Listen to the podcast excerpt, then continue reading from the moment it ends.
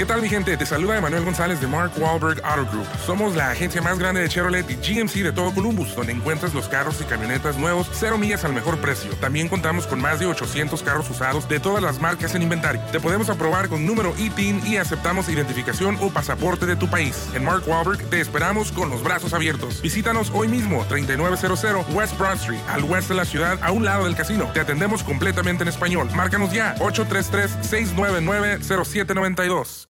Una de esas frases históricas del padre del análisis superior fue en la pandemia, cuando yo decía que este gobierno le dijo a los empresarios, cúrense como si fueran animalitos del bosque. Y el padre del análisis superior eres tú. Claro, es una gran frase del padre del análisis superior de las que se deben recordar. Porque ¿qué hizo este gobierno? Cuando los empresarios fueron y dijeron, oye, que hay un programa de estímulo Incentivos, fiscal, incentivos, todo eso, sí. El gobierno les contestó que no se podía, que no se iba a hacer porque eso dañaba las finanzas públicas y las finanzas públicas eran el bastión fundamental. Eso llevó a que México fuera el país de la OSD que más tardó en recuperarse de la pandemia, mucho más que cualquier otra nación, que los efectos de la recuperación fueran más lentos. Sin embargo, hoy en el diario oficial de la Federación se publicó un cambio de visión. ¿Qué pasó?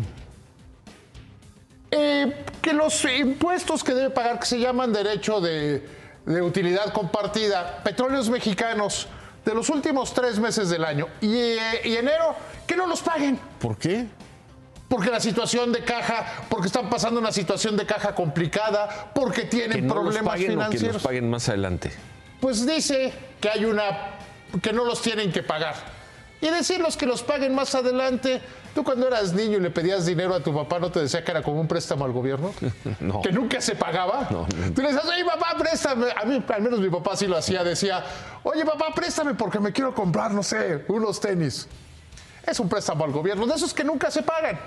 Entonces lo que estamos viendo es, porque la situación de eh, petróleos mexicanos está mal, que sin duda es bueno que ya el gobierno reconozca que la situación de petróleos mexicanos está mal y que ha empeorado a lo largo de esta administración. Ya era mala antes, pero ahora es mucho peor. Y que la estrategia de extraer combustible, eh, eh, gasolinas todo eso no ha funcionado. Dice, bueno, pues que, que no paguen impuestos. ¿Cuántas empresas, cuántas personas no, dirían, hay que entrarle un esquema de esos? Y debe ser una barbaridad de dinero. Los que menos calculan son 70 mil millones de pesos. Estamos viendo el Pemex Paroa. 70 mil Millones de pesos. Y hay algunos- 3 mil, casi 4 mil millones de dólares. Pues sí, porque ah, que si los paga en el futuro, ok, que los pague en el futuro sería lo deseable. Pero no se ve cómo. La semana pasada Moody's le bajó la, calificación y todo el mundo ya está muy preocupado entre los analistas. Hoy Bank of America decía que es un grave riesgo para las finanzas públicas. Pero si se trata de hacer el bien, que sean mis vacas y no es las de mi compadre. Y después de esto, en dos o tres días, va a ir el director de Pemex a Palacio Nacional a decir que Pemex lo está haciendo muy bien. Van a salir los estados financieros de Pemex, van a salir los estados y van a verse inusualmente bien, pues si no están pagando un tercio, más o menos es un tercio de sus ingresos de impuestos, como se verían si hubieran apoyado a las empresas. Remátala, David.